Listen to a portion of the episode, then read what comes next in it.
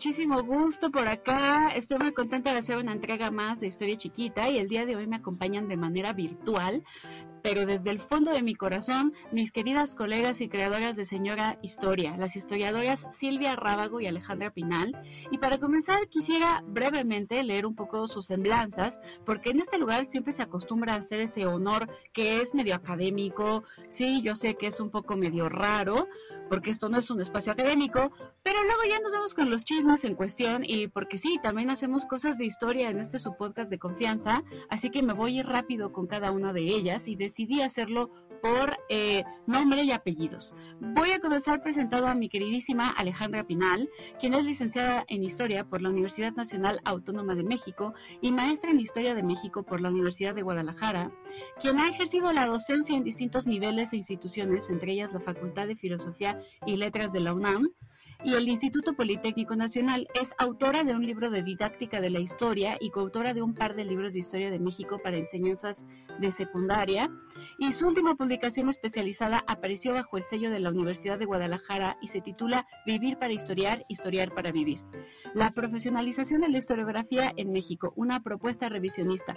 Se ha especializado en historia intelectual y de los intelectuales y en historia de la historiografía. Actualmente forma parte del comité de redacción de la revista Estudios del Hombre y desarrolla su tesis doctoral en el doctorado de Historia de la Universidad de Guadalajara.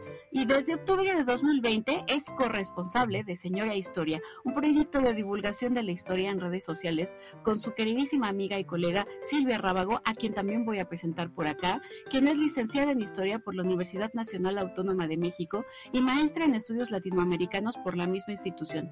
Sus trabajos de tesis son Manuel María de Zamacona, Entre la ley y la realidad y el liberalismo chileno en el siglo XIX a través de la obra de José Victorino Lastarria. Sus temas de interés son la historia política, la historia intelectual y la cultura política en el siglo XIX en México y Chile. Por eso son cuatas. Ha colaborado en la redacción de libros de texto para secundaria, por eso son cuatas, y bachillerato, niveles en los que se ha desempeñado como docente. Ha publicado artículos de divulgación y especializados como El Día de Reyes en México, en la revista Bicentenario del Instituto Mora, El concepto de literatura en Chile durante la década de 1840, José Victorino Lastarria y la Sociedad literaria en históricas. También se ha encargado del boletín del Instituto de Investigaciones Históricas y el Caribe en las prioridades del ministro Francisco Sarco en la revista Brasileira do Caribe. Actualmente se desempeña como encargada de las redes sociales del Centro de Investigaciones sobre América Latina y el Caribe, a quien yo le tengo un especial aprecio de la UNAM.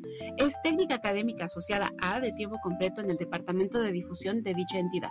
Y desde octubre de 2020 es corresponsable también de Señor Historia, un proyecto de divulgación de la historia en redes sociales que iniciaron estas dos amigas e historiadoras que sabemos que contar lo que se dice de la historia sí gusta y mucho, y por eso ellas quieren poner la historia de altos vuelos al alcance de todos.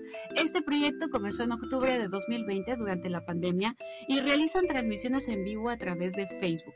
YouTube y recientemente también TikTok comentando cada semana mientras beben café, incorporando los, e incorporando los comentarios de quienes se conectan a los lives. En algunas emisiones también tienen participación de especialistas que se esfuerzan por llevar sus temas al alcance de todas las personas. Y ahora que he terminado de hacer todo este choro mareador de presentaciones académicas que también son importantes, quiero preguntarle a mis comadres cómo están, cómo se sienten, están listas para aprovechar estas horas de diversión y a contestar estas preguntas sobre historia. Listísimas. Pues ahí andamos, mira, tú échalas, tú échalas, a ver.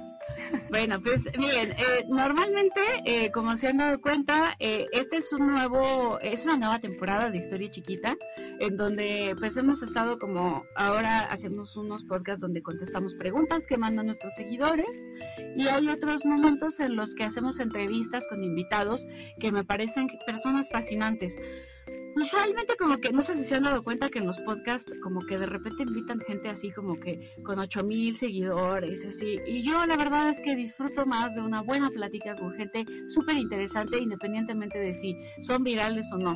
Y la verdad es que cada una de las personas que han venido a Historia Chiquita son muy especiales para mí. Y en este caso pues ustedes son las segundas invitadas en esta nueva este como dinámica de entrevistas Eh, y la verdad es que yo estoy muy contenta porque yo a Silvia la conocí en un evento de divulgación de la historia en el INEM. Y después, pues por hacerles del destino, nos reencontramos en otro evento en el CIALC. Y yo a Ale la sigo también en TikTok, en redes. Tengo un amigo, mi querido amigo Julio, que es creo que mi fan número uno después de mi esposo y de mis papás y de mis suegros, Julio, mi querido amigo, que es tu súper fan también, Ale, le encanta todo lo que haces en TikTok y me dijo que te manda muchos saludos y abrazos. Entonces estoy muy contenta de que ustedes estén por acá y pues ¿qué les parece si comenzamos con esta primer pregunta que creo que es una pregunta que a veces necesitamos del espiritismo de Francisco y Madero para contestarla? Y es, ¿por qué estudiaron historia ustedes? ¿Quién quiere contestar primero? Pues mira, yo tengo la respuesta más preparada, por cierto, gracias a Julio y gracias a ti por la invitación. Eh, yo me siento muy feliz de, haber sido considerada, de que el proyecto haya sido considerado, especialmente porque honestamente nunca, ni en, ni en mi cabeza ni en la de Silvia, estuvo como el afán de ser famosas o ser virales. Honestamente, solo estamos haciendo pues lo que nos gusta y lo que podemos y, y haciendo lo que mejor nos salga, ¿no? Eh, y sobre la pregunta la tengo muy preparada porque pues soy, soy, doy clases en prepa, soy maestra de prepa también. Entonces a los morros les causa mucha curiosidad el, a ver, ¿por qué estudiaste esa materia horrible con la que me torturas, no? Entonces, pues bueno, ¿no? Es un poco explicarles que, pues más allá de una materia, se trata de una disciplina científica, con eh, científico mucho por revisar por ahí, pero pues sí es una disciplina científica, nos gusta así, ¿verdad? Con así. Este, y pues bueno, el asunto es que, eh, pues en mi caso yo estaba entre derecho, eh, entre entre Derecho, Ciencia Política e Historia. Y un poco averiguando cómo era el asunto, y, las tres tienen mucho que ver, ¿no? O sea, me di cuenta que al final me gustaba de derecho la filosofía de derecho, o sea, no me gustaba tanto como el aprender leyes, no tenía ganas de hacer divorcios ni de andar en minifaldia sacando copias, eh, sino que lo que, neta, o sea, es que porque al final te das cuenta también de cómo son los ambientes, ¿no? Eh, que esa fue otra de las cosas que consideré.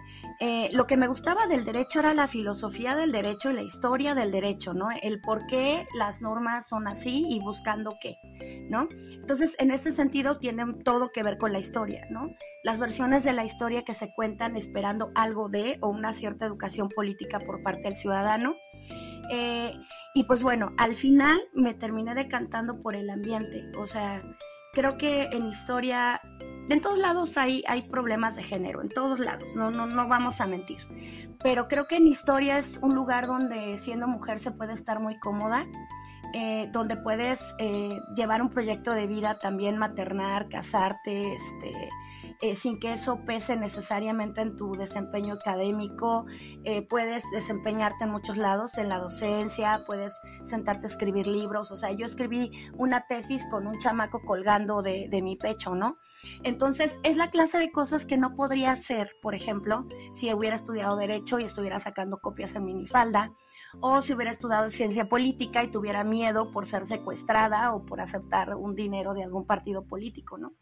Entonces, eh, el, además de la pasión por la ciencia eh, y de todas las cosas interesantes que me llevan a saber, honestamente me gusta mucho el ambiente en el que se mueven los historiadores. Me parece un ambiente muy decente y muy apropiado para mi proyecto de vida.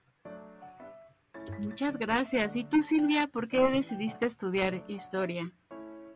Pues mira, mi historia es muy diferente. No fue algo que pensara ella más grande. Eh, desde muy chiquilla, bueno, yo fui hija única, y me encantaba ir a meterme en los libreros de mi papá a ver qué encontraba, para distraerme, para entretenerme, porque pues era yo jugando con mis peluches, con mis libros y demás. Y tuve un trauma muy chiquita con una caricatura que se llamaba D'Artagnan y los tres mosqueperros. ¡Wow! Ok. La amaba con todo mi corazón y se me ocurrió empezar a buscar en las hartas enciclopedias de mi casa para ver qué personajes eran reales, cuáles no, y de ahí me empecé a picar, a buscar, a buscar, a buscar cosas. Eso fue más o menos, iba como por cuarto, quinto de primaria. Cuando entré a la secundaria tuve una super maestra de historia, la maestra Lilia, si llega a escuchar esto, la amo. Y ella fue la que me acabó como de convencer de que la historia era bonita, que no era aburrida, que tenía cosas interesantes. Y siempre he tenido como curiosidad de saber el porqué de todo. Siempre he sido el ¿y por qué? ¿Y por qué? ¿Y esto por qué? Entonces, la, como que en esa materia, en historia, era donde podía contestar exactamente el porqué de todas esas cosas que yo quería saber. Y un día yo me apersoné con ella y le dije que qué tenía que hacer para acabar dando clases como ella, para saber lo que ella sabía. Y me dijo, me analizó y me dijo, mira, yo no estudié en la UNAM, yo estudié antropología en, en la ENA, pero así como te veo el perfil, tú vas para historia en la UNAM. Desde ese día lo apunté y dije, ok, esto se queda para mi cajón del recuerdo. Entro a la prepa y cuando empiezo con las ondas de ¿y qué vas a estudiar? ¿y qué vas a estudiar? Yo desde, desde la secundaria dije, no, yo voy a estudiar historia, voy a estudiar historia, voy a estudiar historia. Cuando hago ya, bueno, estudié prepa de la UNAM, entonces tenía el pase reglamentado, ni siquiera me la pensé. Fue una bronca para mí poner la segunda opción, porque dije, es que, ¿qué quiero poner si realmente lo que quiero es historia? No quiero otra cosa terminé poniendo letras hispánicas porque dije, bueno, también me gusta mucho la literatura y demás, y es donde sufriría menos en caso de que no me manden a historia. Me mandan a historia y la más feliz del mundo. Sí le sufrí un poco al principio, pero fue más como que el proceso de adaptación de la prepa a la universidad, pero nunca por las materias, nunca por... O sea, yo fui la más feliz como que desde que tenía 13 años yo dije, voy a estudiar historia y nadie me movió de ahí, ni siquiera lo intentaron en mi casa, mis papás siempre me apoyaron, nunca fueron de, ay, te vas a morir de hambre estudiando historia, ay, ¿qué vas a hacer? Y yo les decía, es que quiero dar clases, pues queda la vida, no acabé dando clases, pero, pero me gusta mucho la, la parte en la que en la que estoy desarrollando esta parte de la historia que no fue docencia, no fue investigación, que fue divulgación, pero es de las, de las cosas que más feliz me hacen y, nunca en el pasado y nunca ahorita me hubiera imaginado haciendo otra cosa o estudiado otra cosa. Como que ya traía lo curioso y lo chismosa desde chiquita y fue, quiero esto y así me fui como, como caballito de calandria y siempre por mi curiosidad de estar husmeando libros ajenos. Oye, y retomando un poquito, todavía no vamos a pasar a la siguiente pregunta, pero retomando un poco lo que decía Ale sobre la benevolencia de la disciplina, ustedes ya están dentro de esta parte de, la vida de algunas mujeres, porque obviamente no todas quieren maternar, pero en este caso, eh, eh, ustedes ya están en esta parte también de, de tener un hijo eh, ¿Cómo es su postura, su, su, sensación? Yo todavía no estoy en ese momento. Ojo, yo sí quiero tener hijos, pero todavía no se ha dado ese momento. Eh, pero, ¿qué tal es ser historiadora? Esta es una pregunta que acaba de salir con lo que me acaban de platicar. Y además ser madre. Eh, ¿Ustedes sí consideran que, que que fuera de los círculos académicos es una disciplina también muy amable o hay una exigencia también en los círculos académicos de que aunque eres madre tienes que cumplir con ciertas cosas. ¿Cómo lo viven? ¿Cómo lo sienten ustedes? Pues mira, aquí la, la, la, que, la que es mamá soy yo. O sea, igual Silvia creo que todavía no se ha decidido, aunque ah. somos las mejores amigas del mundo, eh, nos platicamos casi todo, pero de todas maneras, y digo casi todo porque aquí va el casi. Hay una cosa que no le he platicado a Silvia que cae en podcast grabado, o sea, déjame decirte que además de ser madre, estoy descubriendo que también soy neurodivergente. Oh. Entonces, este asunto... Eh, no sé, me retumbaron muchas cosas de lo que dijo Silvia que quisiera retomar. O sea, el asunto este de, los maestros que son súper importantes. Igual yo tuve un maestro en la prepa, una maestra en la prepa, Teresita Arbizu, que la amo y la adoro y también me definió. Y este asunto del saber el por qué, ¿no? Y eso me, llevó al asunto de la neurodivergencia, ¿no? El por qué, por qué, por qué, por qué, por qué, por qué, por qué, por qué, que es como, como mi asunto. Respecto a la maternidad, este, híjole, sí, sí, se, creo que es de los ambientes mucho, mucho más amables que otros. Creo que el mundo capitalista en general no está diseñado para una madre trabajadora, eh, ni las políticas sociales están hechas para eso. O sea, eh, consideran que pues tú después de un mes de haber parido estás lista para la vida, cuando ni siquiera te has acomodado como persona, ¿no? O sea, en mi experiencia ser madre fue definirme, redefinirme, redescubrirme eh, y dejar de ser la persona que era. Entonces, eh, en ese redescubrimiento de que pasas de ser una individua a ser la mamá de, ¿sabes? Porque ya no eres, ya no, ya no vas, o sea, llega un momento que ya no eres Silvia ni Sara, eres la mamá de, ¿viste?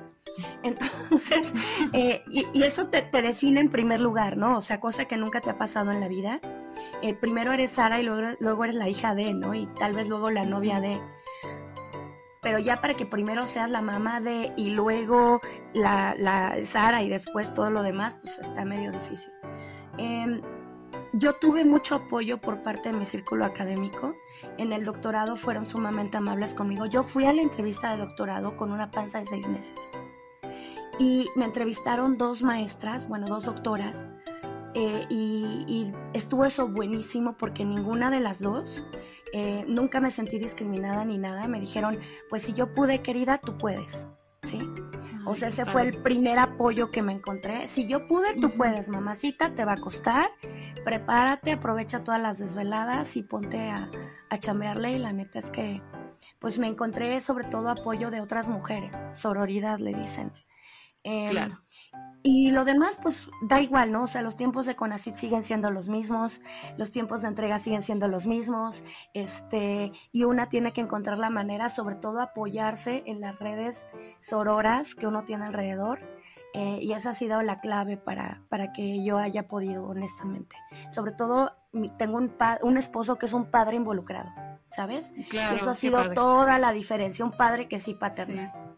Y en tu caso, Silvia, bueno, no tienes, eh, no tienes, pero yo hablaba acerca también de tu acercamiento, tú trabajando en las redes sociales de un centro de investigación, seguramente también te ha tocado ver en ese círculo de repente madres o a punto de ser madres. ¿Y cuál es tu perspectiva también desde ese punto, desde ese lugar?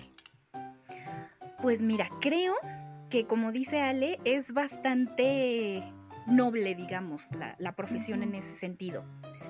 Sobre todo ahora, no puedo decir, o al menos por comentarios que he escuchado de compañeras que son de generaciones anteriores a la mía, que sí les era mucho más complicado el hecho de que eh, jefes o gente más hacia arriba eh, sí tenían esta idea de, bueno, tienes el permiso de maternidad, pero te quiero aquí el, exactamente el día que se termina y te quiero a full, como si el niño ya no necesitara cuidados, como si no tuviera que ir a la guardería, como si y ahora lo que veo es eh, que sí hay mucho apoyo de, las mujeres, sobre todo en el piso en el que yo estoy.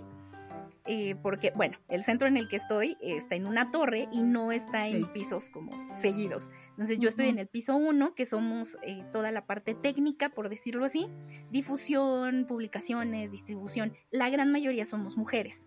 Hombres creo que hay tres o cuatro en todo el piso y todas las demás somos mujeres y somos más de 20 o como 20 en el, en el piso. Muchas sí son mamás, eh, estamos como revueltas en generaciones y veo ese apoyo de, de, de las que ya son mayores a, las generaciones más jóvenes y las aconsejan y les dan apoyo y les dicen más o menos, bueno, sabes que yo le hacía así, pero tú tienes estas opciones eh, en cuanto a la parte laboral, ¿no? Y qué hacer con los hijos y, cómo lo sobrellevaron ellas eh, en distintas eh, circunstancias, ¿no? Desde las que tenían una familia nuclear típica hasta quienes tuvieron una familia enfrentándose como madres solteras y cosas por el estilo. Y lo veo también con Ale, que pues has de saber que pues como somos muy comadritas, ¿verdad? Pues he estado ahí desde... O sea, yo supe desde que el chamaco estaba en la panza, yo supe y estaba pendiente el día que nació el chamaco, adoro, amo con todo mi corazón a Leo, es mi sobrino. Y, veo también lo complicada que es eh, eh, la vida de Ale, complicada en el sentido de los tiempos, por ejemplo, de cómo tiene que hacerse tiempo para trabajar, pero también para ser mamá, pero para ser ella misma, o sea, para no perder quién es Alejandra Pinal y no solo ser la mamá de Leonardo y además seguir siendo historiadora y ser profesora. Y veo que son malabares los, los que tiene que hacer para poder complementarse y para poder hacer todo esto y que aún así en la pandemia todavía tuvo el buen tino de decir, sí, vamos con el proyecto. aunque tenía tesis pendiente, aunque tenía chamaco más chiquito, con todo, aunque tenía familia, casa que atender, todo, y vida personal, y dijo, órale, nos lanzamos y lo hacemos y, vamos. Bueno, amiga, vida personal, no sé. Bueno, al menos la platicada por teléfono son los dos segundos de vida personal que nos queda, ¿no? y, lo pues comparo eh, lo comparo, por ejemplo, con otra muy buena amiga, eh, que ella tiene un trabajo, podríamos decir, más tradicional, o sea, fuera de la, de la academia, que es un trabajo de tiempo completo, y que no le dan estas facilidades, que ella dice, es que a las tantas me tengo que salir porque tengo que ir a recoger al niño, y le dicen, no, y que en varios trabajos le han dicho, sabes que es que no me funciona, te necesito aquí a tiempo completo y si no resuelves tú el asunto de los horarios de tu niño, pues gracias, pero no gracias, ¿no? Y es algo que veo que al menos acá es un poco más flexible, tal vez ahora no, no lo sé antes, he recibido comentarios de que no era tan así, pero veo que sí hay como mucha más... Eh, flexibilidad en ese sentido. Claro. Y yo creo que, tiene que ver también con las luchas de género, ¿no? O sea, métete con una bola de bravas intelectuales historiadoras, te van a contestar. Entonces, o sea, no, yo creo que esa es una. Y la otra también es que cuando estamos en la academia trabajamos para el Estado. Y entonces eso te permite, y cuando estás en la academia, eres dueña de tu tiempo, entre comillas, ¿no? Tú, a ver cómo te paras de cabeza, tú entregas el artículo tal día y así te cuesta la noche a la mañana, tú sabes a qué hora esa, esa flexibilidad te permite hacer otras cosas como maternar. En mi caso, yo trabajo en preparatoria completamente a propósito, en donde yo trabajo ahí desde maternal hasta prepa. ¿Sí? Entonces, ¿tú cuál crees que era mi tirada? O sea, justamente, pues voy, tiro al chamaco, voy, doy clase, salgo y recojo al chamaco y ya está fue a karate, pues cómo no, rapidito, practicidad le dicen, ¿no? Entonces es justo como ajustarte la vida también para poder hacer muchas cosas al mismo tiempo. Claro. Sí, pues muchas gracias por estas respuestas. Ahora nos vamos a ir a, cuestiones como más lúdicas. Eh, ¿Cuál es el periodo favorito del cual no terminaron escribiendo? Porque siempre que estudiamos historia, entramos diciendo, ah, es que yo, yo me acuerdo que yo tenía una maestra de, mundo prehispánico en, en la carrera que dice que entró a estudiar historia porque ella se quería dedicar a escribir sobre los reyes, eh, los zares de Rusia. Y terminó siendo especialista en, en mundo prehispánico. Entonces, en mi caso, por ejemplo, yo en realidad mi tirada era terminar la carrera. Yo me fui a hacer un, intercambio, eh, una estancia académica fuera, eh, y yo me dediqué a estudiar historia del mundo islámico y, e, historia también de los nacionalismos en el subcontinente indio. Y mi tirada era dedicarme al mundo, al Medio Oriente. O sea, yo quería estudiar Medio Oriente y estudios de Asia. Pero pues me dediqué a la divulgación de la historia y bueno, ahora también me dedico a abordar, soy este artista visual también.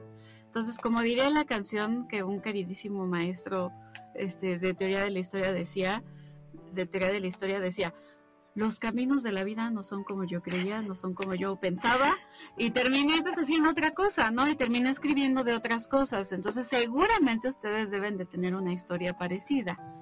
¿Qué periodo querían y terminaron por dejarlo atrás? Es su gran... Pero todavía hay vida, ¿no? Creo, pero para regresar a esas cosas, el día me decía eso una amiga. Pero ¿cuál es su periodo? Yo tuve. El mío es historiografía medieval. Yo que yo estaba obsesionada con Berceo.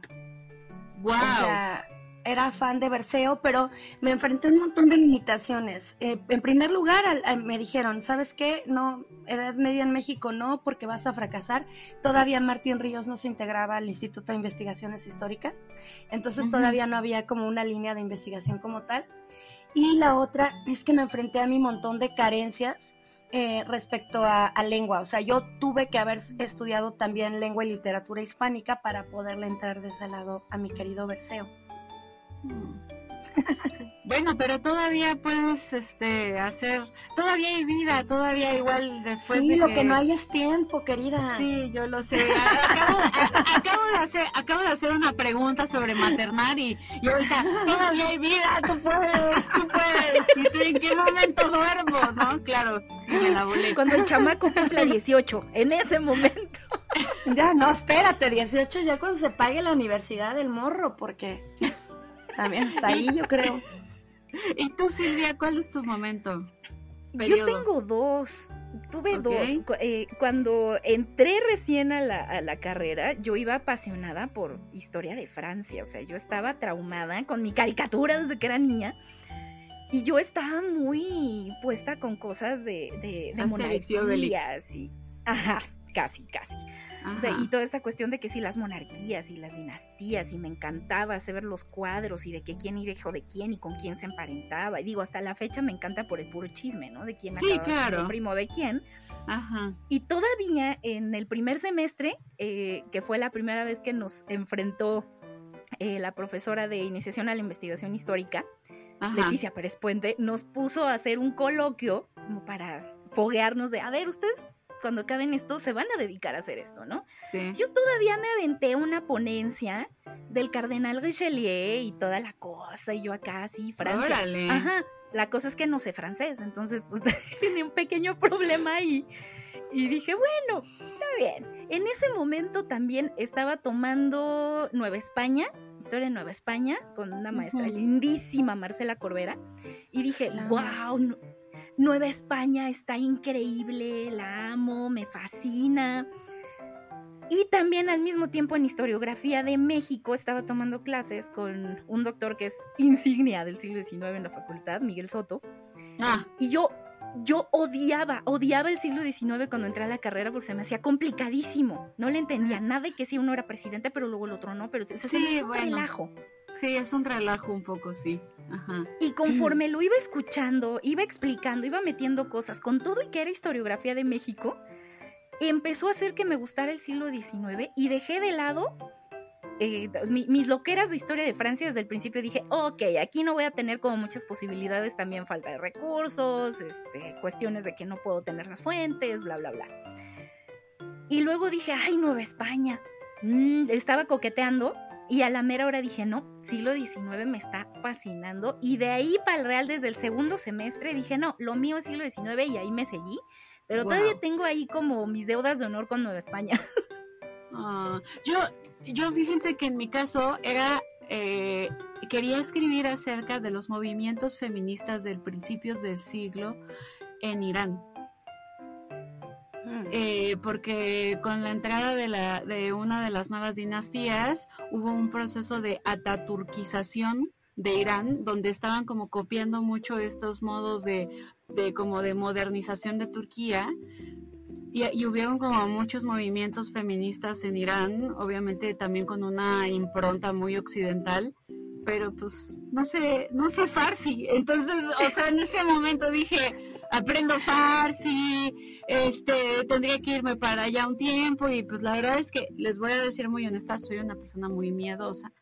Entonces, este, aunque es muy seguro en realidad Irán y todo, o sea, por lo que me han contado conocidos que sí han ido y todo, pues sí soy miedosa. decía, ¿cómo lo voy a hacer? Y, y al final pues terminé como dedicándome a a, la, a, la, historia de la fotografía porque yo trabajaba como becaria, porque yo tenía una, una beca en la Ibero, este, trabajaba como becaria en el, en el acervo histórico y me dedicaba a catalogar fotografías. Y por eso me dediqué a cuestiones de la fotografía y también me gusta por eso mucho el siglo XIX, pero tuvo que ver mucho todo lo que tiene que ver con la historia de la foto y la maestría. Entonces, Ay, como, como también las la falta de algunas oportunidades, algunas también cosas ahí hacen que uno termine revirando el rumbo, ¿no? Ahora, las propias condiciones. Ajá. Sí, es que las condiciones son también bastante o sea, yo me acuerdo que yo, mi sueño era algún día poder salir a hacer un doctorado y pues obviamente yo estudié en una escuela privada y tenía compañeras y compañeros y compañeres que tenían todos los recursos para irse a estudiar a cualquier lado que ellos quisieran. y pues en mi caso, pues yo no tenía eso, ¿no? O sea, en mi casa fue de, ya terminaste la carrera con tu beca, chingón, ya ponte a hacer otra cosa, ¿no? Entonces, pues, pues yo he estudiado, he estado estudiando pues todos mis posgrados en, gracias a la educación pública, porque pues no, no, no hay dinero que alcance, ¿no? Pero no, bueno. yo desde la primaria, gracias a educación pues, pública. Muchas gracias, Vasconcelos, te queremos mucho. Sí, yo, yo por ejemplo, como como soy hija de académica, tuve beca también por, por la UNAM para poder seguir estudiando la, la escuela, ¿no? También esas son las, los, gracias UNAM. sí, pero bueno. Has de saber otro chismecito así acá entre nos. Otra cosa que nos hermana sin querer, Ale y yo somos hijas de las secundarias técnicas públicas, entonces. Ah, no sabemos el himno, ¿eh? No sabemos el himno. O sea, Todavía. Yo fui a ver, fui a dar una plática a una secundaria técnica hace poco y qué increíble, o sea, tenían, me metieron al, taller donde les enseñan costura a los alumnos y al taller también de mm, como de electricidad. Que, o sea, a mí me hubiera encantado tener una secundaria con esos talleres tan maravillosos. O sea, yo estaba encantadísima este, con los letreros que tenían del uso de las máquinas, de no te pongas las agujas en la boca y cosas así. Me encantó, me encantó.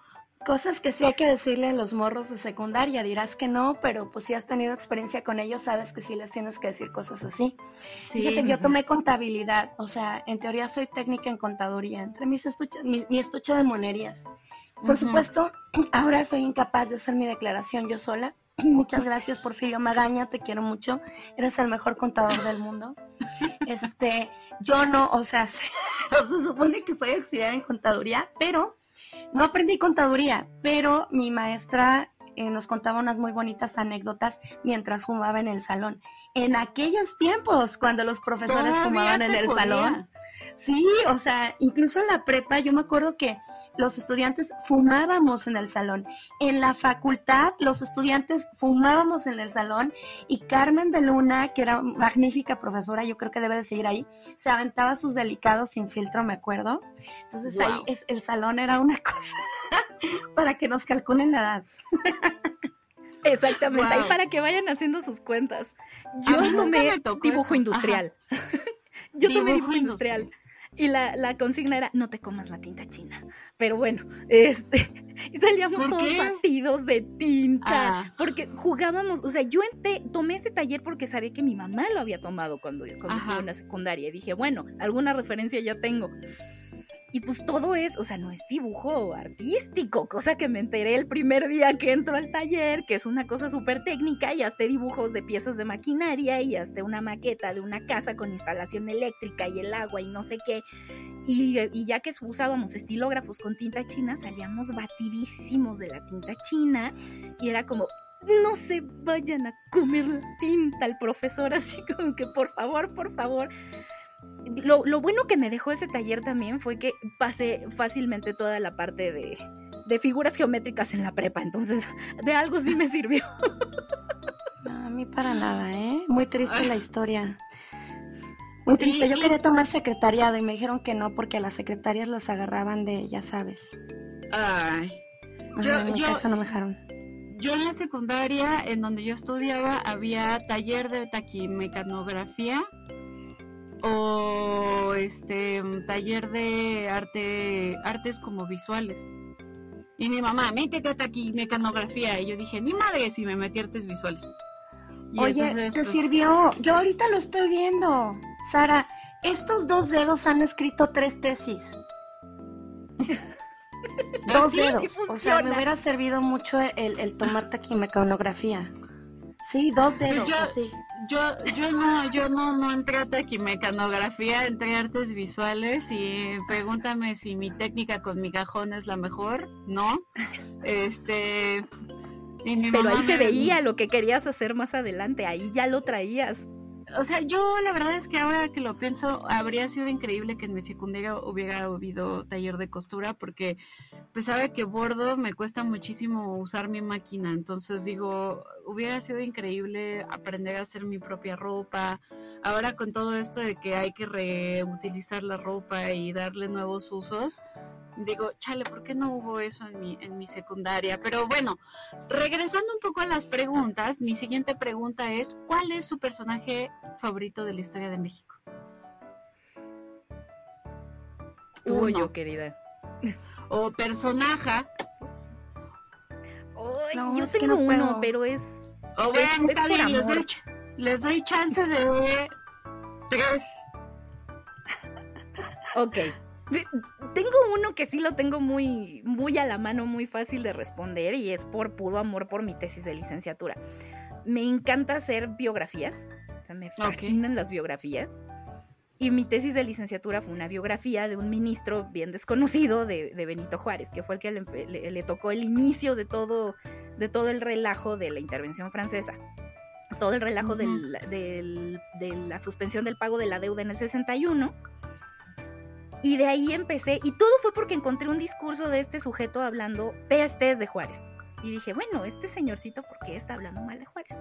Y ahí me metí a investigar, a investigar, a investigar quién era. Y acabé encontrando un personaje que me fascinó, se llama Manuel María Zamacona. Poblano, liberal, y me encantó empezar a seguirle la pista y ahí empezó como también mi, amor por los personajes desconocidos o medio desconocidos, como para rescatarlos y ver que no todos son esos grandes personajes que, que, nos, que nos ponen en los libros de texto, por ejemplo. Que nos dejó la patria, sí. Es exactamente, que, nos dieron patria y libertad, no nada más esos. Entonces, ese es el primero, le tengo mucho, mucho, mucho cariño, porque hasta terminé contactando un pariente de él, que a la fecha por ahí anda, este, José Manuel del Río Zamacona, que me echó la mano con datos y cosas. Lo encontré buscando, para eso sirven las redes sociales, lo encontré en un grupo de Facebook y me terminó ayudando. Bendito Facebook, muchas gracias por esos grupos familiares que se forman por apellidos. y terminó ayudándome con datos. Entonces le tengo mucho cariño a este sujeto por, por todo el proceso que me llevó eh, escribir la tesis y a la fecha, ¿no? Como que entender el, el, liberalismo, que es otro de mis traumas de temas que me encantan, desde su perspectiva y toda esta onda política que me, que me encanta, es como que lo llevo así en mi corazón por siempre. Es, ese sería como que el primero. Y otros dos que tú digas, uy, a lo mejor aquí viene la funa, ¿verdad? Pero bueno, me voy a, me voy a arriesgar. Miguel Miramón. bueno, eh, entiendo, entiendo, entiendo por qué la funa, pero hay otro, hay otro mundo en las redes sociales que no te va a funar, entonces tranquila. Sí está como dividido, ¿no? Sí. ¿Y por qué Miguel Miramón? De Miramón lo que me, lo que me llamó la atención es, bueno, en primera, vamos, poquito al lado del chisme, es que veo las fotos y digo, ay, qué guapo era ese señor, ¿verdad? Pero aparte de eso. Por eso la gente vota por Peña Nieto, por guapo, tú acabas votando por Miramón, ¿ya ves? Por Miramón. Y, por no. Ajá, ándale, porque están guapos. ¿Ves? ¿Ves lo que ocasiona Silvia Rábago? ¿Ves lo que ocasionas? Ay, una disculpita. No, no es cierto. Fue porque cuando, cuando veo todos los datos y veo que fue el presidente más joven que tuvo México, dije, a ver, a ver, a ver, la carrera militar de este tipo, a ver, o sea, y que con todo, y obviamente como historiadora sabemos que acá no hay parcialidades, uno es lo más objetivo posible, y que uno no está para juzgar a los... Qué vergüenza. A mí, me, a, mí, a mí, me, pasa eso con Limantur, ¿eh? A mí me pasa eso con Limantur. O sea, lo veo y digo, ay, Dios mío. Ay, don José. ¡Sí me cambio de bando! Mire qué científica me volví. Y pues viendo toda esta cuestión ya de la carrera política y demás, y que casi casi fue niño héroe, pero terminó por no ser niño héroe porque no se murió en la batalla de Chapultepec, eh, lo que me llamaba la atención y a la fecha es algo que, que, lo sigo sosteniendo, que para bien o para mal el tipo fue súper congruente con su postura política hasta el último día, o sea, hasta que lo fusilaron fue súper congruente con su postura política, ¿no? Y esta parte de decir es que no se trataba de buenos y malos, ¿no? Era un tipo que tenía sus ideas sobre la construcción de la nación, sobre lo que quería para México. Y fue congruente hasta el final, porque no abandonó a Maximiliano, digo, Mejía tampoco, pero fue como el más, el más notorio, ¿no? Al punto que, que, Maximiliano le cede el lugar cuando los van a fusilar para que lo pongan en medio y yo así de, ¡ay, señor! Entonces, es, es, por eso, ¿no? Por, por, por, esta cuestión de ver como la historia del pensamiento político del sujeto y que no cambió de bando como si era muy común en ese tiempo. Ok. y el tercero, déjame pensarlo. Oh, ¿Y tú, Ale, cuáles son tus favoritos? Pues mira, yo lo estuve pensando. No son favoritos como tales, son personajes. Es que favorito es como decir cosas, ¿sabes? O sea, ya, ya dice algo. Más bien, yo creo que los personajes que más me han intrigado, eh, y yo creo que no es gratuito que sean vatos, porque pues ya sabemos, ¿no? Sesgo, que eso también me he puesto a pensar mucho en por qué la historia es, ha sido tan masculina. Pero bueno, eso es otro asunto. Este, me ha, me ha impactado, me ha, me ha, causado mucho misterio y he investigado mucho en torno al mundo Gorman. Ya está era como una broma mm. entre quienes me conocen porque lo he estudiado muchas veces. Em, y pues bueno, no es, no es como, es, me causa fascinación su compromiso ético y su nivel de mm, congruencia con su filosofía, que puede tener mucho que criticar. Em, también eso de que dicen que es misógino o que fue un misógino, no sé, me cuesta trabajo verlo, creo que ha sido muy mal entendido en más de una ocasión. Eh, y más que él, o sea que él me parece fascinante, eh, más que él también me llama mucho la atención el medio en el que se desenvolvió de manera que terminó cobrando este lugar como de outsider dentro de la academia, eh, pero entre comillas, porque además era un personaje que tuvo mucho poder al interior de la universidad, ¿no? Sí. Eh, entonces, no sé, me, me, cuesta mucho trabajo entender estos, estos eh, claroscuros y estas, estos contrastes dentro de su, de su persona y su, su manera de bajar eh, la filosofía alemana al contexto mexicano me parece fascinante. Santana, pues es que Santana, ¿a quién no, a quién no intriga Santana? O sea, yo no sé, tienes que estar muerto en vida para que no te sientas intrigado por Santana, para que después de leer el discurso cuando estaba en el hecho de muerte, después de perder su patita, y no, no, te haga, no te haga conmover el corazón así de, oh, mi pata, oh, mexicanos. O sea, el hombre creo que no escribía, creo que tenía buenos escribanos, creo que tenía los mejores retóricos de la época de su lado. Eh, pero es parte de la construcción de, este personaje, ¿no? O sea, a mí me parece fascinante y también este, este síntoma de político mexicano que llega eh, un clase mediero que se, que se convierte en el personaje, porque además el hombre fue muy cuidadoso de nunca decir soy conservador, soy liberal, yo estoy más allá del conservadurismo y del liberalismo, pero ahí andaba metidísimo en ambos bandos, se hizo de sus ranchotes, se hizo eh, eh, para que terminara todo en una vuelta de rueda totalmente descubierto y terminara triste, solo, abandonado y convertido en sapo, ¿no? O sea, es una historia de verdad fascinante. Emilio Uranga. Eh, acabo, bueno, no acabo, ya leí hace como un año una investigación sobre los intelectuales en el 68, si quieres te paso el texto por aquí, lo tengo el título. Ok. Me llama, ¿cómo es que los intelectuales del 68, así como esa, esa construcción del discurso público, cómo funcionaron ellos para legitimar eh, y para eh, hacer ver a, los estudiantes como terroristas, legitimando el papel del Estado, en, donde estuvo metidísimo Emilio Uranga, que por cierto se peleó con Edmundo Gorman. O sea, ese momento histórico, ese momento intelectual de los años 60, 50, 60, en donde todos se agarraron entre sí, me parece fascinante. Em, y pues ahí estaba también metido Octavio Paz, que me parece un ser perverso, muy síntoma de su época, sí, muy priista. Este, y pues es, te digo, más que el personaje, porque los personajes sí me llaman, pero sobre todo son los personajes en su contexto, ¿sabes? Sí, porque e, es esa, es esa es esa combinación bomba lo que convierte a un personaje como en algo que te intriga, en algo que te llama. Eh, creo que es eso más que favorito, fascinante, intrigante, este, eso. Muy bien. Pues fíjense que me gusta mucho porque sus respuestas son como personajes que uno, como decía Silvia hace rato, nos funarían, pero al final son personajes que tienen mucha carnita de dónde agarrar, muchas cosas de las cuales poder comprender también el contexto histórico y entender más a fondo qué estaba pasando en ese momento. Uno de los grandes escribanos sale de Ignacio de Santana fue Ignacio Sierra y Rosso, de quien yo desciendo.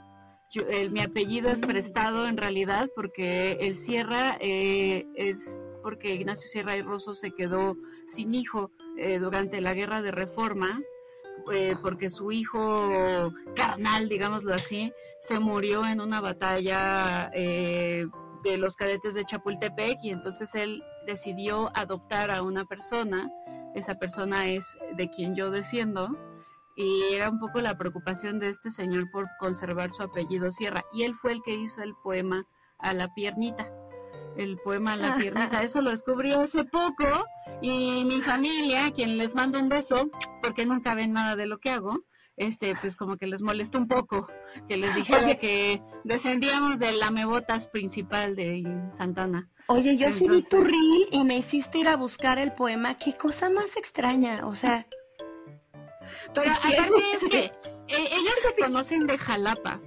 O sea, porque Ignacio oh. Sierra Rosa es de Jalapa y Santana también. Entonces ellos son de Jalapa, pero eh, Santana lo trataba muy mal. O sea, de que eh, Ignacio Sierra Rosa decía que él permitía que Santana lo tratara mal porque obviamente lo quería mucho y lo trataba como un hijo y por eso lo dejaba que lo trataran feo. Y fíjate que yo descubrí también de, un personaje mío, por ahí lo puedes encontrar, un Leandro Pinal que también le andaba lamiendo las botas al señor Don Santana, pidiendo algo del apartado de La Plata. Este, por ahí está en Google libre el, documento que hizo mi pariente. Este, igual ahí. Ajá. Ahora te quiero más, mi decimonónica amiga. Oigan, ya tengo mi tercer personaje, ya tengo mi tercer personaje. Ah, a ver, a ver, a ver, ¿cuál es tu tercer personaje? Vamos a hacer como que el contrapeso Inoi, que es otra cosa de la que, me une con Ale acá, el poder de las gemelas fantásticas. Leopoldo sea. No ah, puedo no decir que don Leopoldo sea, porque digo, se agarra también de la greña con O'Gorman, o sea, como que sí, como que no. Todos, todos. Gracias, gracias a Sea tengo trabajo. para empezar, gracias a SEA tuve una maestría en estudios latinoamericanos. Claro. Y, amo de SEA el cómo combinaba historia con filosofía, obviamente, ¿no? Y cómo tuvo esa capacidad de, algo que era una cosa netamente estadounidense y que se utilizaba para conocer América Latina como para controlarla mejor, la trae a México para hacer esto que son los estudios latinoamericanos en beneficio de la misma América Latina, ¿no? Claro que sí, es una, una cuestión totalmente filosófica el que es la América Latina y que sí, la historia regional y bla, bla, bla, pero el simplemente haberle dado ese giro a los estudios latinoamericanos y al panamericanismo, creo que es fascinante. Pues es que con quién no se peleó Edmundo Gorman, ¿no? Con nosotras. o sea, creo que pues ya no, si no se peleó con nosotros es porque ya se murió, pero se peleó con medio mundo. ¿no?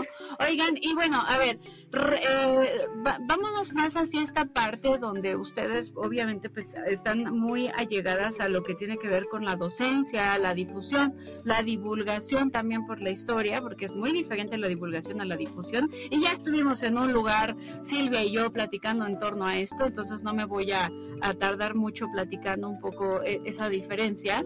Ya saldrá un libro donde usted podrá verlo todo.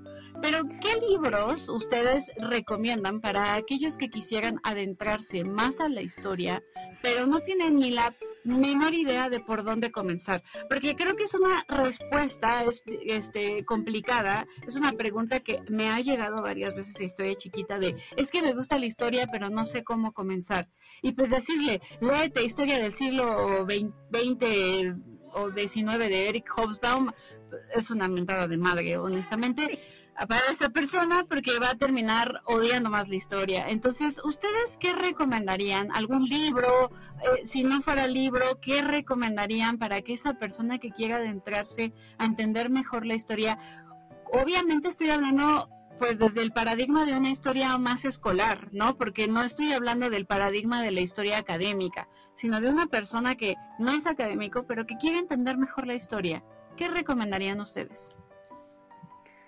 Uy, pues mira, yo creo que yo al menos por estilo y esta la, voy a dejar así como suelta, porque creo que a Ale ya, ya vi el foquito prendido arriba de su cabecita. Sí. Este, yo entraría por Luis González. Sí. Yo por el estilo, por la manera de escribir, por la manera de narrar, yo entraría por ahí, que es el que me viene más a bote pronto. Pero de ahí en fuera, siento que está bien complicado pensar en, en, una historia más de divulgación a nivel escrito que, tenga, que tenga también el rigor académico.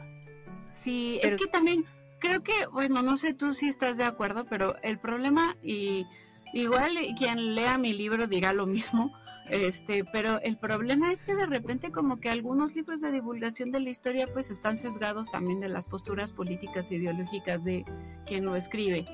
Ojo, que esto es completamente normal, quien creo, un poco. Es inevitable porque pues, yo soy yo y mi circunstancia, ¿no? Exacto.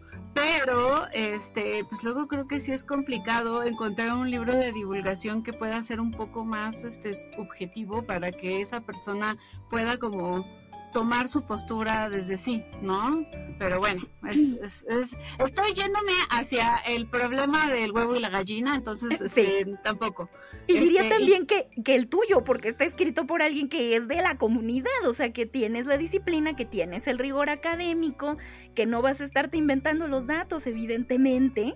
O sea, para entrarle a divulgación, pues quien le sabe a las cosas, ¿no? Sí. ¿Y tú, Ale, cuál, cuál recomiendas? Pues mira, yo tengo un asunto, a mí me queda muy mal, es que también eh, creo que hay tantos lectores como libros. Eh, hay, hay, algunos autores que son más complicados, bueno, ni siquiera complicados, es que depende de lo que entendamos como complicado. Ah, me he enfrentado con mis estudiantes que, a que tienen un problema a la hora de leer, ¿sabes? No, no saben leer. Entonces, eh, pues yo creo que hay mucha gente que llega adulta que no sabe leer. Para ellos yo recomendaría eh, que escuchen el tipo de proyectos que haces tú, que hacemos nosotras, eh, en donde pues estás trabajando con materiales audiovisuales, donde puedes explicar cosas, donde hay momento también de retroalimentación. Para las personas que tienen un lenguaje un poquito más amplio y que saben leer, yo les recomendaría un Taibo, un salmerón, este, es, ¿por qué? Pues porque tienen el don de la pluma, ¿sabes? Eh, y, además de que, por eso digo, los que saben leer, porque los que saben leer también pueden, incluso en un Krause, pueden eh, ver el, el sesgo. Jamás los mandaría a leer la historia general de México del Colmex, porque eso está súper hecha académicamente para académicos, o sea, cero. Muy densa. No, no, no, no. Hay una que acaban de sacar que es un conjunto de artículos que se llama Historia del Pueblo Mexicano. Digo, la parte que, puede ser muy, muy extraña es que pues el, el pejidente hace la apertura y todo y eso puede levantar muchas susceptibilidades. Pero los artículos que están dentro están bien chidos. O sea, realmente mm. son académicos que le bajaron mucho a su atole le bajaron mucho a su espuma y son, son artículos bastante accesibles. Y creo que eh, pues también googleando la gente se puede encontrar eh, pues distintos artículos gratis que están por ejemplo en la página del INERM, este, hechos también por especialistas, eh, que sí tienen sus palabrejas, pero mira, nada que Google no solucione. Exacto. Entonces yo ahí partiría como de unos tres niveles, ¿no? De, de lectura. fíjate que esta, esto que dijiste, un taibo, yo la verdad es que cuando era, porque ya no doy clases en prepa, pero cuando daba clases en prepa, a mí me gustaba muchísimo ponerles esta película de, creo que es, la de Patria, de Taibo, que estaba en Netflix. La primera parte es buenísima. Ya después como que se va adentrando como a una cosa más este seria y como que los alumnos perdían la atención. Pero la primera parte de cómo va narrando me parece bastante interesante. Este, y estoy de acuerdo contigo, un Taibo es una es un muy buen inicio también. Pero sí, no, y a Eric Hobsbawm, la historia mínima de las este, de las de los Colmex y todo eso, pues no, se van a morir, ¿no? ¿no? Pero no a nuestras mamacitas y les decimos eso. Y algo que decía Ale, y yo creo que sí, totalmente de acuerdo, que aparte de recomendaciones de libros, creo que también por eso es que está siendo exitosa la divulgación en, medios digitales. Porque estás eh, acercándote a ese público que probablemente no sabe por dónde empezarle a leer y no por falta de ganas, sino porque precisamente no conocen los títulos, nadie se los ha acercado.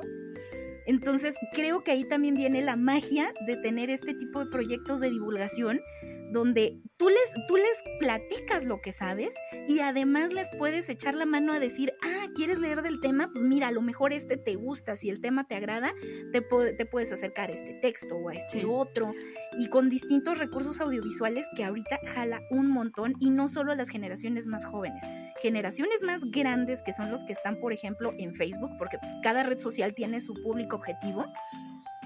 Gente más grande que está en Facebook está gustando mucho de proyectos de divulgación, no solo en, ciencias sociales, también en ciencias exactas, porque les gusta también que la información esté al alcance y que no sea tardado entenderlo u obtenerla, ¿no? Que le das clic y ya lo, y ya lo tienes en la mano, que lo puedes ver desde el teléfono. Estoy de acuerdo. Oigan, y a ver, eh, vamos a ir hacia alumnos, alumnos, este, los legos de la historia, así le decía una queridísima maestra, la doctora Laura Pérez, que, que este, le escribió un, artículo a Krause y se peleó con él, entonces le mandamos un beso donde quiera que esté la doctora Laura Pérez, que se peleó con Krause, este, y nos decía los legos de la historia, a los que pues, todavía no éramos historiadores y estábamos en ese aprendizaje. ¿Qué consejos le darían a la gente si quisieran pasar su examen de historia de la secundaria o de la prepa? Eh, entiendan el proceso. Estoy completamente de acuerdo. Eso, no importan las fechas. Sí, no. Es que creo que a veces, y aquí quería como ahondar un poco en esta parte, eh, obviamente Ale pues también tiene esta experiencia de dar clases en, en como maestra este, en prepa. Sí, prepa, ¿verdad? Sí. Ah, ok, sí. Este, que de repente como que hay profesores, obviamente estoy, estoy segura de que no, tú no eres así, a menos de que sean como fechas muy específicas, pero yo en mi caso cuando era maestra de prepa, pues yo no preguntaba fechas, yo preguntaba más bien qué estaban entendiendo de lo que les estaba contando, yo más bien como que llegaba y les platicaba lo que pasaba y hacía como unos grandes pizarrones donde yo dibujaba todo y o sea como que a mí me gusta a mí me gusta mucho dibujar entonces yo les hacía dibujos o les llevaba videos y les platicaba no pero creo que al final eh, esto de en qué año se murió no sé quién pues, no sirve de absolutamente nada más que igual que para pasar algún examen de admisión que eso pues te lo puedes aprender como merolico pero al final no sirve de nada, ¿no?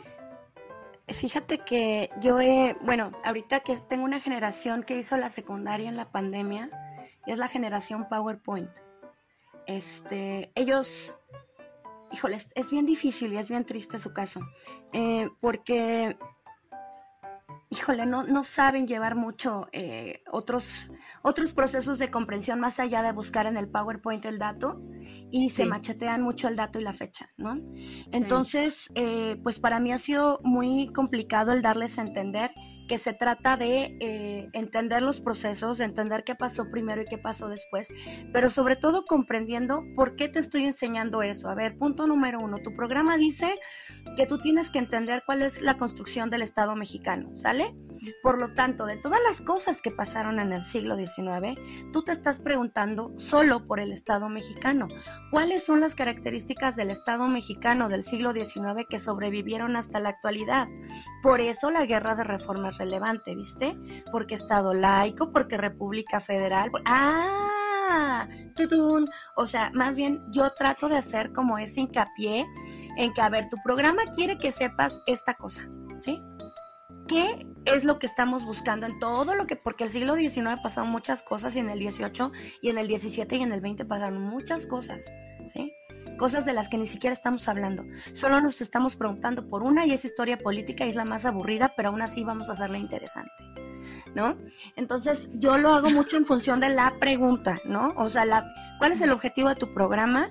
Entonces vamos a rascotearle ahí para que entiendas el significado y el sentido y la relevancia de lo que estamos viendo. No me importa cuándo nació Benito Juárez, me importa que me puedas analizar una, una caricatura política y me digas qué postura política tenía quien está retratando a Benito Juárez, qué creía y que me expliques por qué triunfó el bando que triunfó. Sí. Punto. Estoy completamente de acuerdo. Entonces, pues al final sí, es, es, es, entender el proceso, aunque les pregunten de repente la fecha, ¿no? Ay, siempre, les encanta. Yo siempre les pongo una cronología al principio, porque ni yo me acuerdo. ¿Cuándo? Ay, no sé, velo ahí en la cronología. Cuando yo daba clases ahí en la era de los dinosaurios, este, bueno, ni tanto, como 2016 más o menos. Este, lo que les jalaba a mis chamacos eran de, prepa y antes había tenido de secundaria. Que de repente eh, los de secundaria sobre todo como que les costaba más agarrarle a, a, los procesos y lo que me funcionaba mucho era decirles, a ver, esto que estamos viendo, ¿se parece a lo que tú vives ahora? Sí o no. Era como jalarlos a, ver qué había de similitudes o por qué entonces ahora las cosas son como son, si antes eran así. O sea, como tratar de hacerles este vínculo de, ah, ya no son así, entonces por esto eran de esta otra forma. O sea, que vieran como las similitudes y las diferencias y ahí era donde se empezaban a meter al proceso porque empezaban con el, ¿y por qué? Y entonces luego, ¿por qué se, transformó de esta forma? Y luego, ¿por qué? Entonces, como que les picaba la curiosidad de saber cómo eso que era antes ahora es diferente. Y de ahí era como el, ah, sí. Y ya los ponía a hacer ahí. Sí, para que no se me perdieran, sí, les ponía su línea del tiempo, pero era como que de okis, ¿no? Exacto. Muy bien. Bueno, entonces, ahora vamos a entrar a temas más escabrosos. Para ustedes, ¿qué debemos de hacer como historiadores para poder acercar a aquellos que no les gusta la disciplina a nuestra corriente de conocimiento? Mira, yo digo que nada esa fuerza. Si no les gusta, no les gusta y no hay bronca. Honestamente. Eh, y creo que eso de que a la gente no le gusta la historia es algo, una mentira que nos dijeron en algún momento. Porque, pues, Silvia te lo podrá decir con los pelos de las estadísticas en la mano. Eh, realmente hay mucha gente muy interesada por la historia y gente a la que no le interesa. Mira, a mí no me interesa la cocina y pues no, no vería por qué alguien tendría que incentivarme el gusto por la cocina. Así estoy muy bien, gracias. Este, pero pues sí me interesa la historia, y me interesa la física y me interesan pues otras cosas, ¿no? Entonces, más bien sería, yo creo que, que lo que deberíamos de, de, buscar es como conocer más a los públicos interesados en la historia, para acercarles eh, los materiales, las vías, las formas, para que ellos se vayan metiendo más. No recuerdo de cuándo son estos datos, seguro son viejos como yo, pero los de los libros más vendidos en las librerías, siempre número uno, después de motivación personal, por supuesto, porque la gente siempre quiere cambiar. Después de eso está la historia. Sí. Entonces entiendo que, el nuestro, pues es un género bastante eh, buscado por las personas, ¿no? Y yo qué piensas, Silvia? Pues voy por el mismo lado de, de Ale, o sea, si no te gusta, no te gustó y ya, o sea, yo, por ejemplo, las matemáticas y yo nunca fuimos buenas amigas, las pasaba porque había, o sea, había que pasar la materia y ya, ¿no? Pero era como, bye, entrando a la universidad es... Sí, por eso le pagamos a la contadora la amamos aquí a nuestros contadores, pero la verdad es que nunca más, ¿no? Exactamente, nos libramos de las matemáticas y adiós. es correcto. Y yo creo que para la gente que sí le gusta, que sí le atrae, eh, la fórmula es si acaso puedo decir fórmula, lo digo realmente como mi lado de community manager, justamente de estar checando que la estadística, que la, que, la demografía y cosas por el estilo, porque fórmulas mágicas no hay. Pero es justamente checar a qué públicos les está gustando, por ejemplo, en nuestros casos que tenemos proyectos de divulgación, qué gustos tiene la gente que nos está viendo, que nos está escuchando y darles también esa voz de decir qué quieren ver, qué quieren saber, qué, de qué quieren que se les hable, que es algo que muchas veces no se hace. O sea, uno suelta la información, pero no hay una retroalimentación para saber la gente que te está viendo qué quiere. Por algo te está viendo, pero ellos qué quieren ver, qué quieren escuchar, eh, qué tipo de formatos les son más amables, que eso también sí es una parte muy técnica, pero también el, ver qué tipo de formatos les son más agradables en video, en imágenes, en diapositivas, eh, en podcast, qué quieren escuchar y qué público está más familiarizado con qué formato. Creo que es como ciertas claves para poder acercarnos a que a la gente le guste la, la historia y sobre todo, obviamente creo que a la gente le gusta la historia, pero no la historia académica, obviamente, porque es, esa historia que muchos escribimos para el, para el gremio que no sale del gremio y que si yo ya escribí, no sé, la historia de los caballos blancos que pasaban en, en reforma del lado derecho, voy a encontrar algún día al super especialista que va a hacer la historia de los caballos que iban del lado izquierdo y vamos a ser muy felices juntos. ¿Y eso qué, a qué le contribuye a la gente? ¿En qué le ayuda o en qué le nutre saber sobre los caballos en, el paso de la reforma? Entonces creo que también es eso, es que los, que los historiadores se bajen de esos pedestales de la academia y decir, ok, sí, sirve para que el CONACIT me pague, sirve para que yo tenga un empleo, pero también cómo yo platico y cómo comparto el conocimiento que yo voy adquiriendo, porque conocimiento que no es compartido, siento que es conocimiento inútil, ¿no? Exacto, sí. ¿Cómo Completamente de acuerdo. Y, y, cómo nos acercamos. Justamente creo que estamos en un gran momento y sobre todo desde la pandemia de poder aprovechar todos los formatos digitales, de poder aprovechar que, las, que, que, el publicar tampoco ya es tan, tan, tan complicado, que incluso Amazon te ofrece maneras de publicar sin tener una editorial detrás, o sea, que, que hay recursos para poder platicar con la gente, porque no, yo no diría que es a la gente, es con la gente que quiere escucharte y acercarle todas estas cosas que a ti te causan inquietud, que a ti te gustan y también creo yo que mientras todos estos productos se hagan con pasión y con amor a lo que estás haciendo, también se lo transmites a la gente en el momento en el que ellos te leen o te escuchan y hay ahí una construcción de comunidad que se va contagiando y se va haciendo cada vez más grande. Sí. Estoy completamente de acuerdo. Ay, pues muchas gracias. Sí, estoy de acuerdo en esto que ustedes dicen, pues a fuerzas ni los zapatos, ¿no? Pero también está esta parte donde ojalá que poco a poco más académicos que escriben acerca de las fiestas patronales del pueblo del Chalchiquihuite en la comunidad de no sé dónde, pues se, se animen a divulgar un poco más ese conocimiento para que quienes sí están interesados en la historia pues puedan aprender más, ¿no? Y incluso vayan abriendo sus horizontes y no se vean sesgados por los autores que, que están leyendo, ¿no? Al final eso también es muy importante. Y bueno, vamos a pasar a lo siguiente. Entiendo que no hay mejor momento que el presente, ¿ok? Eso ya lo entendí. Y lo digo porque luego con esta pregunta la gente te dice, pues no tengo ganas de ir a ningún lado porque la verdad es que este es el mejor momento donde tengo vacunas, etcétera. Pero bueno, vamos a jugar un poquito con el tiempo, ¿ok? Si ustedes pudieran regresar en el tiempo, ¿qué aprovecharían ir a buscar o investigar? Algo que siguen con muchísima curiosidad y que sienten que no se les ha contestado en su disciplina. O sea, imagínense que están en pide al tipo que vuelva y la señora de la moneda les da la moneda y le dice, ven pronto conmigo y pueden hacer este viaje como en pide al tiempo que vuelva. ¿A dónde les gustaría ir a buscar alguna pregunta que ustedes tienen? Yo tengo dos. Una obviamente tendría que ir al siglo XIX, obviamente tendría que ponerme uno de esos vestidotes con kilos y kilos y kilos de crinolinas y seguramente tendría tuberculosis también, pero eso es otra cosa. Este...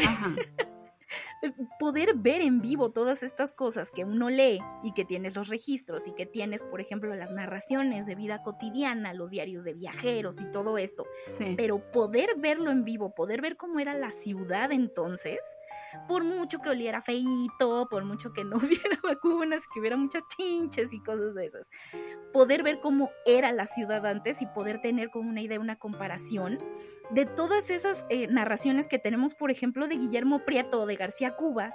Claro. y poder compararlo y poderlo ver y decir, ah, por supuesto, a esto se refería cuando me están narrando cómo eran las quesadillitas del portal de las flores en tal libro, ¿no? Y la otra que es muy, muy, muy, muy personal, yo me quisiera regresar principios del siglo XX más o menos y después como hacia, la, hacia el exilio español. Yo tengo ahí un trauma personal y una deuda de honor con encontrarle el rastro a la familia de mi mamá que no ah, tengo muchos, muchos datos, tengo realmente muy pocos datos, la familia de mi mamá es de Veracruz. Ajá. Y por más que he buscado en registros, he encontrado muy poco porque la familia de mi, de mi mamá migró de, de, España para acá y se quedaron en Veracruz y realmente no hay mucho registro disponible. Entonces me encantaría poderme regresar porque también hay un problemón. Muchos de los registros de Tuxpan, la familia de mamás de Tuxpan, Veracruz, se ah. fueron con un huracán. Sí, a mi abuela le pasó lo mismo, te entiendo perfecto. Y ya no tengo esos papeles, ajá, como para saber, porque del lado de mi papá hay muchas referencias. O sea, hay como montón de cosas desde dónde vienen, que si el primer conde de Rábago y no sé qué. O sea, hay mucha información del lado de mi papá. Pero de mi mamá siento que es como una deuda de honor también con la familia de ella, que la amo, la adoro y que siempre han sido más como mi, familia del corazón. Y poder saber de dónde vienen y poder ayudarle a mi mamá también, porque ella le da mucha curiosidad más allá de sus abuelos, de dónde venían, quiénes eran. Como recuperar toda esta memoria familiar de su lado que, nadie más ha, retomado y que creo que tendría las herramientas para decir, este papel me sirve. Y ni siquiera en censos, porque ves que hubo un censo como por los 30. ¿No, no, has encontrado los censos? Tengo, tengo los papeles de los censos, justamente de los 30, ah. pero está bien incompleta la información. Sí, están horribles, están hechos con las patas esos censos. Sí. Los odio. O sea, los apellidos de mi abuela están mal escritos y me costó muchísimo encontrarlos hasta que al final los logré encontrar, pero el apellido estaba mal puesto. Entonces entiendo, porque mi familia también es de por allá, de Poza Rica y Tuxpan, entonces entiendo tu frustración de que no encuentras ni un acta. Es horrible. Sí, ¿Y tú, Ale? se lo ah. llevó el huracán. Sí, se lo llevó el huracán, como este que acaba de pasar. Yo creo que fue así. ¿Y tú, Ale? ¿Tienes algún momento? Yo tengo dos también. Pues el, primero, mi, lugar y momento de fascinación absoluta. La academia, esa academia politicosa de los años 60, 50, me iría a ver ese gran momento de la intelectualidad mexicana e iría a besarle las patas a Rosario Castellanos. Diría, oh señora, gran señora, no toques esa lámpara en Tel Aviv. Vengo del futuro. Tienes mucho que ofrecer. No apagues la lámpara en Tel Aviv. Pero dicen, dicen que, dicen que lo de la lámpara, hay como algunas versiones que dicen que en realidad más bien fue otra cosa, ¿no? Pues yo solo he escuchado lo de la lámpara. Si tienes otros datos, a ver. Yo, chisme. yo leí, yo leí, o sea, pero no estoy ahorita completamente segura porque no recuerdo bien, pero dicen que hay un poco como de misteriosidad en el, en la muerte. Esto creo que lo subió Nana Monstruo en un TikTok. Eh, la, la, chica que está que hace chismecitos literarios y ella dice que en realidad puede ser que más bien andaba metida en algo como de espías. Y que en realidad, oh. ajá, o sea, como que yo también pensaba que era como un accidente con la lámpara, pero al parecer ah, puede haber ahí algo como medio de la Mossad y una cosa más acá de espías. Wow. Oye, y justo eso también me llama la atención de esa época. O sea, también es la Guerra Fría en México. ¿Sí? Pero bueno, sí, primero iré con Rosario Castellanos, ya después no sé si, si, si sería víctima de un atentado o no, pero no me iría sin besarle las patas y decirle te amo, Rosario. vive por siempre, escribe más, no seas así, este, te quiero mucho, este, y luego me iría a la época, a, la época de lucha, de la lucha agrarista con Zapata, este, y, iría a conocer al, al, al general, eh, no, no, recuerdo si era coronel, eh, este mm, Amelio Robles.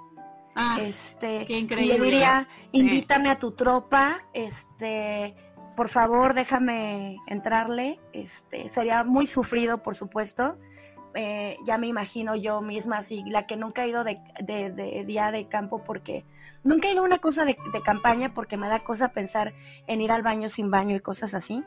Este, entonces te ya me imagino yo sufriendo sin el trono de porcelana, sin agua corriente, pero no importa, o sea, con tal de, un poco ver esa época y aunque, aunque también los relatos de, las cosas que se veían son espantosas, sobre todo en 1915, ¿no? Pero, pero pues con tal de estar ahí con el coronel, yo creo que sí me la aventaba. Sí te, sí te, sí te rifas. Sí, sí me rifo. Me imaginé la leva pasando y todos huyendo y Ale, yo voy, yo, voy, llévame, coronel. Así, así de plano.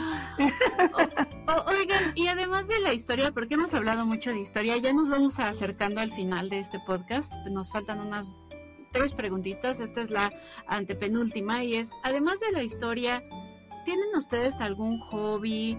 se dedican a algo ajeno a la historia, pero que creen que podría ser también bastante importante en sus vidas. Obviamente hay algunas cosas que ya eh, me han platicado, pero ¿hay algo, un hobby, algo que ustedes dicen, bueno, o sea, sí, la historia es algo muy importante, pero algo más que ustedes dicen, la verdad es que esto también me hace mis días?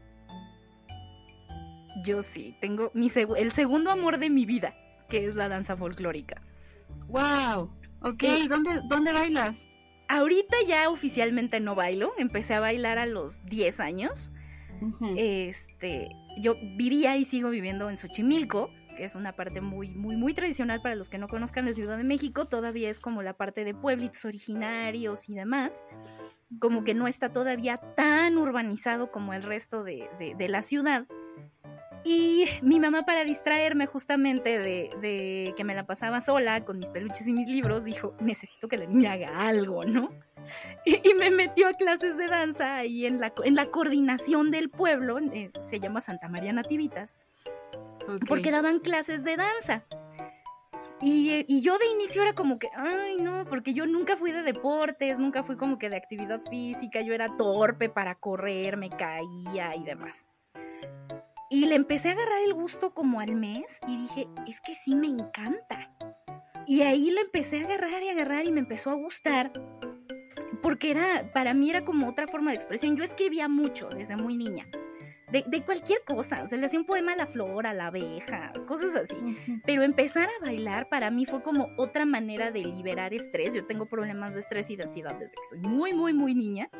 Y era como mi mecanismo para, para desahogarme, para sacar cosas, para, o sea, como que yo me iba a otro mundo. Era yo una abajo y otra arriba de una tarima en un pueblito perdido en una feria, pero me fascinaba y bailé bien, bien, bien en un grupo mi profesor falleció cuando yo tenía como 21 años más o menos. Ay, lo siento mucho. Gracias, Arita. Y eh, después formé un grupo propio con unos compañeros del grupo anterior y tuvimos ese grupo, yo supongo que ellos siguen ahí por diferencias irreconciliables, como que... Creativas, artísticas. Ándale, ahí terminó la cosa, pero estuve ahí como hasta los 26 más o menos, que fue cuando ya de plano la, la, vida laboral y adulta ya no me dejaba porque a mí me encantaban los ensayos, pero las funciones te requieren mucho tiempo. Entonces, ir a dar una función era un día completo que yo no podía o preparar mis clases o cosas así, porque desde temprano es un ritual. Tienes que preparar vestuarios y el maquillaje y todo, y llegas y, todo, el, y, la función y lo que tarden y regresas molido entonces ya me, costaba mucho más trabajo, pero no he dejado de bailar en casa. Yo todavía tengo mis ratos que, que, practico, que lo hago para no olvidarlo. Ale me ha visto, me vio Afortunadamente, Silvia no vive en departamento, sino sus vecinos de abajo dirían otra vez está zapateando a esta mujer. Exacto, bendito es el Señor que vivo en casa, en casa y no en departamento. Y algo que fue aparte, que ahí logré juntar los dos amores, la historia y la danza, cuando tenía yo el grupo con estos compañeros, eh, me dio la loquera de que ella encontró, una de mis amigas, encontró eh, el cancionero de la intervención que se grabó en el INA. Y yo le dije, oye, ¿de dónde sacaste eso? No, pues me lo encontré, en, creo que en YouTube, no sé dónde se lo había encontrado. Y ahí se me prendió el foco y le dije, ¿sabes qué? Vamos a hacer un cuadro de intervención francesa. Y empecé a montar y le, y le, dije, ¿sabes qué? Vamos a entrar primero, vamos a montar la paloma de Sebastián Iradier, vamos a hacer toda la escena en la que Carlota le entrega el brazalete a Concha Méndez. Y ahí yo era Concha Méndez, porque además ahí entre mis curiosidades pues también canto. Oye, y además, Concha, esa era la Concha de Miramón. O sea, tu, tu fantasía fue más allá, que hasta te imaginaste siendo la esposa de Miramón, Silvia Pues casi, casi. Ay, qué cosa, sí es cierto.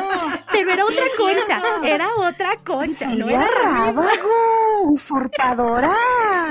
Mírala. Pero era otra. no, Qué no, bárbara, corte. qué bárbara. Pero Yo también la Yo me voy a imaginar como la futura nuera de, de María Sorte con Harfush. con Harfuch. Aquí te apoyamos, Ari, aquí te apoyamos. ¿Y tú, tú, Ale, tienes algún hobby? Me gusta cargar fierros. Ah, el gimnasio. Eh, Mira, decir gimnasio es muy elegante porque un gimnasio es un lugar así como, ya sabes, muy... No, yo cargo fierros en mi casa, o sea, literalmente armé en mi casa mi gimnasio en la pandemia, este, y pues eso hago, o sea, es un poco de alterofilia. eh, Y es muy pro. y me gusta mucho patinar, pero hace mucho que no patino porque tengo un hijo. Este, y pues si, si yo patino, él quiere patinar, pero yo tengo miedo de que él se muera de un guamazo. Entonces no puedo patinar si estoy con él. Eh, y pues sí, es solamente cargar pesas. Realmente es, ha sido mi desestrés. eh, porque pues, pues sí, nos la pasamos trabajando, pero disfruto mi trabajo, ese es el tema. Eh, y hay algo que pues Silvia pasó por alto porque no lo está, o sea, ella dice que, que no es hobby, pero sí es hobby. Sí es hobby porque nos pagan. Di- Digo, no es hobby porque nos pagan. Pero honestamente, pues yo creo que con lo que ganamos ahí humildemente alcanzaríamos a vivir allá. Pues, ahí, eh. Pero pues no nos obligan a desvelarnos a hacer libros. O sea, Silvia y yo hemos hecho cuatro libros juntos, querida. ¿Cuatro? Cuatro. Cuatro juntos, juntas, yo uno más y Silvia como tres o cuatro más ella sola. Este, además de su trabajo de ocho horas, ella pues por la tarde se agarra y, se pone a seguir trabajando, ¿no? Eh, no solamente, eh, y y aprovecho para, para dar toda mi admiración a mi querida Silvia, porque ella es la responsable del proyecto. O sea, mira, yo estaba en un periodo depresivo, así me, me diagnosticaron depresión durante la pandemia. eh, Sí. Y pues honestamente fue Silvia quien me sacó con el proyecto de la señora Historia. O sea, yo estaba muerta en vida y no sé de dónde sacó ella, o sea, todo, todo su background, porque además hay que decirlo, Silvia es licenciada en Historia, maestra en estudios latinoamericanos y se ha especializado en divulgación. Y al decir que se ha especializado, no es decir que aprendió a picarle a la computadora. O sea, ella sabe leer estadísticas, sabe utilizar programas, sabe, sabe hacer ingeniería social. Eh, un montón de cosas que yo no tengo maldita idea. O sea, yo apenas sé hacer, abrir el pinche Zoom, ¿no? Perdón. Pero ella de verdad tiene un grado de especialización muy interesante y ella utilizó como todo eso para abrir el proyecto. Realmente yo estoy aquí en, muchos, en muchas razones gracias a- al amor de mi amiga. Que también tenemos una historia de amistad que, bueno, no te la creerías, ¿no? Este, y durante la pandemia ella me rescató en ese sentido. Este proyecto también por eso tiene mucho corazón, porque pues realmente ha descansado mucho sobre los hombros de Silvia, sobre la fuerza de Silvia, sobre la inteligencia de Silvia, sobre el ánimo de Silvia. Eh, y pues bueno, es eso y es también toda esa gana que ella tiene de compartir lo que sabe, que va también junto con los libros de texto. Por eso estoy considerando los libros como un hobby también. Eh, sí es un trabajo, sí cuesta trabajo y sí nos pagan por eso, no lo que quisiéramos, pero sí nos pagan. Pero también ha sido una manera de seguirnos vinculando todo el tiempo, ¿no? Silvia y yo hemos compartido, además de la amistad, lo profesional, somos un equipazo de trabajo. Eh, y en algún momento ella también le jaló a los fierros. Este, me la traje al mundo de los fierros. Ella no me, no me ha llevado al mundo de la danza, porque yo no corro más que ni por mi vida. O sea, como tengo asma y además estoy toda traqueteada y me operaron la rodilla, si me pone a zapatear me mata. Pero de ahí en fuera, o sea, ella le entró también como al tema de los fierros, este, y ha sido como mi descarga. Eh, eso, los fierros. De ahí fuera me la vivo trabajando y entre ellos pues, los, los proyectos de divulgación que me encantan, me apasionan y cuya cuyo pilar es mi querida adorada Silvia me voy a sonrojar mucho. Ah. no, pues ya, mira, ya después de, la manera en la que ves a Miramón, ya, o sea, la neta, ya. Tú ya no puedes salir a la calle sin, sin estar roja. Todo el mundo lo sabe. Pero, ¿cómo, cómo, en este sentido, esto que estás platicando, eh, ambas. Em, son tan importantes también las amistades y cómo de cierta forma eh, los hobbies, la divulgación de la historia le, ha ayudado a otras personas, incluso a sus creadores, a sobrevenir, ¿no? O sea, yo la verdad es que antes de Historia Chiquita era otra persona, o sea, yo era una persona súper tímida, súper introvertida, eh, tenía muchas inseguridades, había perdido muchas amistades, además porque había tenido una relación que la verdad pues me había como que em, hecho que me enfocara solo en mi pareja y había dejado de lado a mucha gente que era importante para mí y como también estos proyectos nos traen de nuevo a la vida, ¿no? Entonces eso es también bastante interesante. Y nos acercamos a las preguntas que les dije desde un principio, es que usted debe saber, puede escuchar que yo les di, les hice trampa para estas dos preguntas, pero es que estas preguntas obviamente son preguntas tal vez un poco más profundas y yo no quería que se estresaran lanzándoselas en ese momento. Entonces, esta primera pregunta es obviamente una pregunta medio académicosa, medio de esa academia rancia que, se puede tardar hasta 20 siglos en contestar la pregunta y libros y obviamente no espero que usted que está del otro lado escuchando eh, crea que ya es una respuesta eh, inamovible, pero les quiero preguntar a las creadoras de este proyecto tan bello que se llama Señor Historia. ¿Por qué estudiamos historia? No me refiero a por qué decidieron ustedes estudiar historia, sino por qué se estudia la historia, la disciplina. Yo tengo una respuesta entre personal y académica. O sea, siento que va ahí como combinadona. Digo, lo, lo, aplico a mí, pero creo que es una necesidad general de la humanidad, de saber de dónde viene, de conocerse a sí misma. Entonces creo que también eh, que el estudio de la historia va enfocado en poder entender el presente, porque no somos adivinos, no estudiamos historia para saber qué va a pasar después, pero sí creo que la estudiamos para saber quiénes somos ahorita, quiénes somos como sociedad, por qué somos como somos, para poder entender nuestro propio contexto a partir de lo que viene antes de nosotros, para poder entendernos, pues sí, no solo como sociedad, sino como comunidades. Y creo que esto viene también mucho por mi gusto culposo por la historia política, ¿verdad? Que dice Alex, bien aburrida. Ese niño eh, raro nada más. Eh, sí, soy la niña rara. Este. Eh, que, justamente, o sea, yo lo veo por ese lado, que, esta curiosidad de saber cómo eran las cosas antes para poder entender por qué hoy son como son, yo me, hacía la comparación, por ejemplo, con una capsulita y algo muy breve que hice una vez sobre, sobre la historia de las elecciones en México por qué antes eran como eran y ahora por qué son como son. Y eso me va llevando un montón de cosas, hasta de derechos humanos, de, cuestiones sociales, de quiénes podían votar y no. Entonces creo que la historia es una respuesta, o son respuestas que buscamos como sociedad a nuestro presente y entendernos cómo somos ahora y por qué somos como somos que obviamente no vamos a futurear. Yo me iría por esa parte como muy acá fumada filosófica. Ale siempre tiene mejores respuestas que yo. No es cierto. Sí, esa señorita es mi centro y sí quería aprovechar un poquito nomás rápido para decir que fue dando y dando lo del proyecto. Ella con depresión y yo diagnosticada con trastorno de ansiedad. Entonces, Bien medicadas, ¿eh? En drogas. Ah, sí, sí. Yo también estoy medicada, no se preocupen. Uh, ¡Genial! Entonces, eh, eh, el proyecto surge realmente como de que yo la escuchaba y a mí me encantaba cómo platicaba ella cosas de historia. Y yo tenía una página que había hecho que era de puros memes. Entonces, juntando esto y que ella no me dejó como que echarla a ella a la cámara y me dijo, sí, pero vamos las dos, ¿no? Y órale, pues. Y ella siempre es mi, mi, mi, centro, mi ancla. Yo le tenía muchísimo miedo a la cámara, entonces me da mucha confianza que ella esté para poder también yo desenvolverme y decir cosas y que ella me jale. O sea, es, sí, el proyecto está basado no solamente en las ganas de querer hacer el proyecto, sino en que, en que es mi mejor amiga. Y creo que otra cosa y que quería decir así muy en breve es que eh, los historiadores tenemos un ego del tamaño del mundo. O sea, creo que eso es sabido por la comunidad. Y que a mí se me hace precioso que, al menos en este ámbito de la divulgación, en lugar de estarnos compitiendo, estamos haciendo también una comunidad de, divulgadores contigo, por ejemplo, cuando estuvimos en aquel evento en el INERM.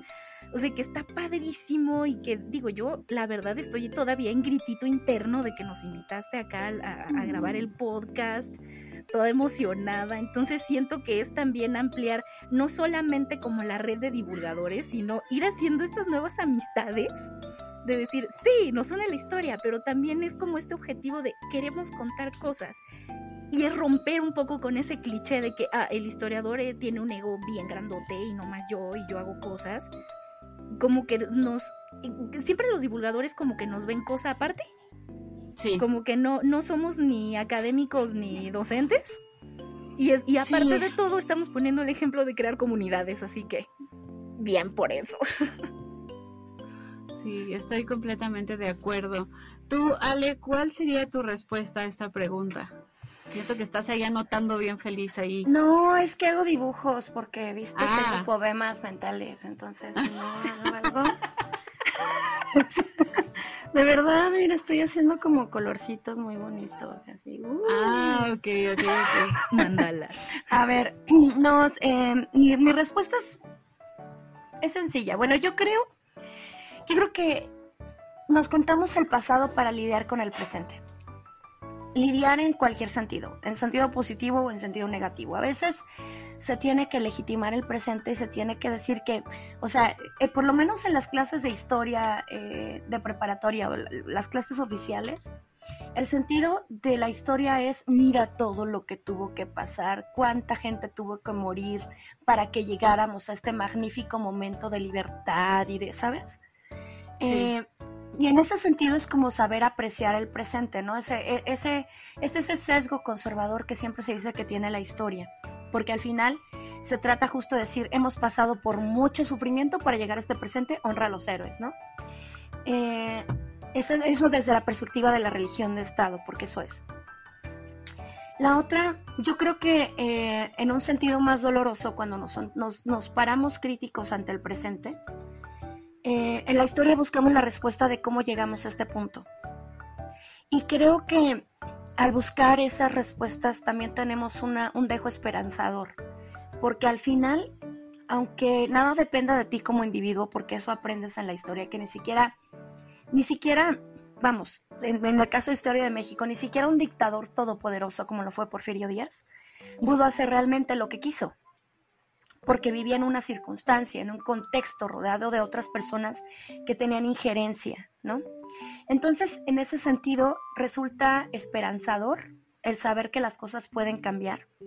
Resulta eh, esperanzador también una sobada al corazón el pensar que no todo es tu culpa, en el sentido en que suelen decirte, ya sabes, la gente, perdón, espero no pisar ningún callo, la gente que me cae muy mal, que dice, tenemos el gobierno que tenemos perquisinis y pueblo. No, o sea, si, si supieras saber, si supieras leer un poco más allá, te darías cuenta de que, de que pues es mucho más complejo que, que decir que pues tenemos un gobierno malo porque somos un pueblo malo. No, no, o sea, eso, eso no, eso no, no, no, por favor. Dos pesos más de criterio y, y hablamos, ¿no? Este, entonces, en ese sentido, creo que, que la historia no solamente da explicaciones, sino que da esperanzas, ¿no? O sea, el ver la libertad pasada, la circunstancia pasada, el, hecho de que haya pasado antes, que las cosas hayan podido cambiar, eh, nos da injerencia y nos da también el, la sobada de saber que que pues no todo es nuestra culpa en el sentido de que nosotros por nuestra culpa las cosas están mal, ¿no? No son una serie de circunstancias que tenemos que analizar y sobre las cuales podemos trabajar y, y pues podemos al verbo poder, ¿no? Se ha podido antes, pues podríamos hacerlo ahora. Yo creo que es por ahí. Muy bien. Pues bueno, ya estamos en la última pregunta. Ha sido, la verdad, una plática bastante interesante y estoy completamente de acuerdo con ustedes dos que estudiar historia también tiene que ver mucho con esta esperanza, ah, con esta relación con el contexto que se le da a nuestro día a día, este sentido que nos permite también continuar en muchos sentidos. Pero ahora hablando acerca de este sentido y el contexto, ¿Tienen ustedes alguna anécdota que para ustedes es familiar, pero que habla muchísimo de la historia de México y precisamente da este contexto histórico sobre algo también en la enseñanza de la historia y sobre por qué estudiamos historia? Pues mira, no sé si contesto bien a la pregunta, no sé si la, la entendí bien, pero a mí me da sentido, o sea, es decir, esa, esa noción de sentido, la noción de que estoy haciendo lo correcto y está todo bien. Cuando algún muchacho mío se fue de viaje y llega muy entusiasmado a contarme que fue a tal lado y que vio las ventanas cerradas y que seguramente las cerraron en los tiempos de Santana para no pagar impuestos, ¿no? Y es así como que, wow, todo, o sea, y me acordé de tu clase y fui, hice un tour y, y vi, o sea, eh, en, el caso de, no sé, o sea, cómo aprenden a interpretar otras cosas, cómo ven signos en la arquitectura y de repente lo que parece ser piedra, de repente para ellos cobra sentido, ¿no? Para mí es muy enriquecedora esa parte, me fascina. Eh, y, anécdotas en particular, hay, una, hay un misterio que todavía no he logrado resolver, que creo que lo podría resolver a través de la historia. Eh, los primeros viajes que hice a Europa, me llamó mucho la atención el ver cómo las, los templos, los, los altares en Europa, son muy distintos a los altares mexicanos. Ese, ese gusto churrigueresco, muy, muy como, como, como decía Madame Calderón de la Barca de los vestidos de las mexicanas, que rayaban en el mal gusto. O sea, yo creo que, que, que, que hay algo ahí en los altares de todas las iglesias eh, que tiene que ver con nuestra historia y nuestra cultura que no he sabido resolver, que no he tenido como la delicadeza de, eh, pues de resolver, ¿no? Y pues como una anécdota chusca, eh, pues recuerdo que siempre cuando iba camino a la facultad, porque siempre se me hacía tarde, tomaba un taxi de Metro Copilco a, la facultad, siempre se me hacía tarde. Entonces, siempre era así como, ah, pues eh, ya subí al taxi, oiga, este, vamos rápido, voy a la facultad eh, de Filosofía y Letras. Ay, ¿qué estudia? Historia. A ver cuándo nació Benito Juárez. Y yo así, este siempre siempre que alguien sabe que estudio historia me hace examen este y es realmente molesto molesto, muy molesto. Eh, y pues esas tres vertientes, esas tres formas, se me ocurre de contestar a tu respuesta, a, tu pregunta, no sé si la entendí. Está perfecto. Sí, sí la entendiste, está perfecto. Pues yo no tengo como tal así anécdota, anécdota. O bueno, no propia, o bueno, un poco sí. Hace muchos años cuando yo era niña, encontré un folder con fotos de mi papá de cuando era muy jovencito. Y yo empecé a ver y dije, ay, ¿por qué mi papá está con todas estas personas en sus fotos a blanco y negro? Acá entre nos, mi papá nació en 1936, entonces ya se imaginarán de qué México estoy hablando. y, mi papá cuando era joven estudió producción y dirección de radio y televisión. Trabajó para, para la empresa que era la compañía de publicidad en aquella época, que era Darcy, para Televicentro, para la W. Hizo varias cosas ahí. Y me encontré una foto que yo decía, ay, como que este señor se me hace conocido. Y cuando voy y le pregunto, me voy topando con que esas fotos pues eran de cuando él trabajaba justamente en Darcy y está con un montón de actores de la época, de los 50 y demás. Y tiene una que al momento que la volteo dije, ay, ya sé quién es este señor. Se la firmó Agustín Lara. Porque se toparon en un programa que producían que se llamaba El Estudio Raleigh con Pedro Vargas y fue de invitado y le firmó la foto y todo, ¿no? Muchos años después eh, me encuentro trabajando en un proyecto de la UNAM que se llamaba Saber, que eran lecciones interactivas de bachillerato eh, para los dos subsistemas de la universidad.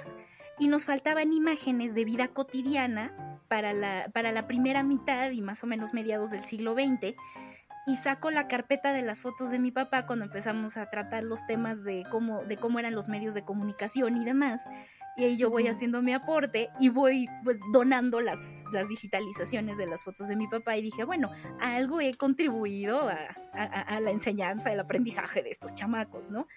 Pero para mí es muy simbólico porque me, a mí, a mí, no solamente las fotografías, todas las anécdotas, todo lo que él me contaba, también me despertó esa curiosidad por la historia y por yo contar también mi propio contexto y mi, presente, de estar escuchándole cómo, eran, eh, cómo era la ciudad en su, en su época. O sea, al punto que él cuando leyó las batallas en el desierto me dijo, ay, aquí hay una pequeña imprecisión, porque este programa se pasaba a las tantas y yo así de, te atreves a corregir a Pacheco. Pero bueno, entonces, eh, siento que es como que anécdota y no, que mi contribución es como a cuestiones o a materiales educativos, eh, como el contribuir un poco con estas imágenes de cómo era ese México de los 50, de cómo eran los medios de comunicación, y que es algo que me llevó sin querer queriendo hacer divulgación, o sea, sí, mm. por mucho que sea historiadora, siento que ahí hubo como el vínculo entre lo que llegó a ser mi papá en sus años jóvenes, luego se salió de la tele por cosas de la vida y acabó siendo comerciante, pero como que ese vínculo de decir, yo rescato esta historia de mi papá, que la traigo desde muy niña, y poder compartirla y poder continuarla yo también ahora pues hablándole a un micrófono y a una cámara, con todo el miedo del mundo, pero que pues ahí lo voy haciendo. Eh, y creo que como anécdota sería también que un alumno mío de cuando yo trabajaba dando clases en, en prepa, eh, yo les dejaba de repente revisar esas lecciones para que estuvieran en contexto con la clase, por si tenían alguna duda, se los dejaba como material complementario. Y llegó un día y me dijo, ay, Miss, mire, es que él la imprimió me dice, qué bonita foto. Y era una foto de mi papá que yo había puesto, que era de él sentado en un estudio de televisión. Y yo así de, sí, está re bonita la foto, mijo. o sea, sí, sí llegó de alguna manera, aunque yo fui la que se los dejó, vi que pues de alguna manera sí estaba teniendo la función de ilustrar el texto y de darles un mensaje a los, a los chavos que llegaban a ver ese material. Claro. Oigan, pues Muchísimas gracias por este, estar aquí con, este podcast de entrevista para Historia Chiquita. Eh, en verdad estoy muy agradecida de todas sus respuestas, de todos sus pensamientos y reflexiones en torno a la disciplina que nos ha unido en este lugar.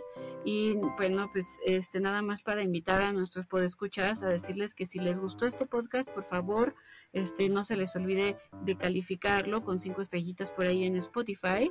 Y este, les mando un abrazo muy grande. Les recuerdo que nos sigan en nuestras redes como Instagram como Historia Chiquita, en X como Historia Chiqui, en YouTube también lo pueden ver este video como Historia Chiquita. Y también me gustaría muchísimo eh, invitar a mis queridísimas invitadas a que pues hagan un anuncio de sus redes para que todo el mundo vaya a escuchar su podcast y que por favor los conozcan porque es un proyecto increíble con dos increíbles colegas historiadoras que sin duda los van a este, hacer explotar con sus ideas porque son increíbles. También tienen un TikTok, Ale tiene un TikTok maravilloso que nos hace reír. Luego la gente se pelea con ella, pero yo siempre la defiendo también por allá. Entonces, por favor, háganos el honor bueno, creo que me toca hacerlo porque siempre soy yo la que se echa esa parte, ¿verdad? Ale tu micro. No te Por favor, te toca a ti porque tú tienes voz de locutora, decía. Ay, ajá, algún día, algún día me invitarán a Radio Una. Ajá, mis sueños. Este, pues eh, nos pueden encontrar en Facebook como Señora Historia, en Instagram también como arroba Senora Historia, porque pues ahí no hay ñ. Eh, nos encuentran en YouTube también como Señora Historia y ahora en TikTok ahí andamos haciéndole el esfuerzo para subir material como Señora Historia también por ahí nos pueden encontrar. También tenemos un correo electrónico que es senorahistoria.gmail.com. Ahí recibimos quejas, comentarios, preguntas, dudas existenciales y todo lo que quieran. También pueden escribirle ahí a Silvia, decirle que no le puede gustar Miguel Miramón. Este, Oye, y, queremos, o sea, estoy aquí comprometiendo Silvia Rábago, pero deberíamos, tenemos un espacio para presentar eh, artículos, avances de tesis, libros. ¿No querrás ir a presentar tu libro a la señora Historia? Sí, claro que sí, también estaría encantadísima de platicar por allá del libro. Obviamente estoy súper agradecida siempre por el espacio para platicar de él. Y este, y pues chicas, les agradezco muchísimo todo, todo este conversatorio que tuvimos. Este, en verdad, eh, pues a mí me gusta mucho platicar con colegas y bueno, este, pues a los que nos escuchan a través de sus dispositivos, eh, pues nos vemos pronto. La siguiente semana también vamos a tener otra entrevista fenomenal. Eh, la entrevista será con una no historiadora, pero también una persona increíble. Y pues bueno, nos vemos pronto y muchas gracias, chicas. gracias, gracias a ti. Okay, round two. Name something that's not boring. A laundry? Ooh, a book club. Computer solitaire, huh? Ah, oh, sorry, we were looking for Chumba Casino. That's right. ChumbaCasino.com has over 100 casino style games. Join today and play for free for your chance to redeem some serious prizes. ChumbaCasino.com. No purchase necessary. Full prohibited by law. 18 plus terms and conditions apply. See website for details.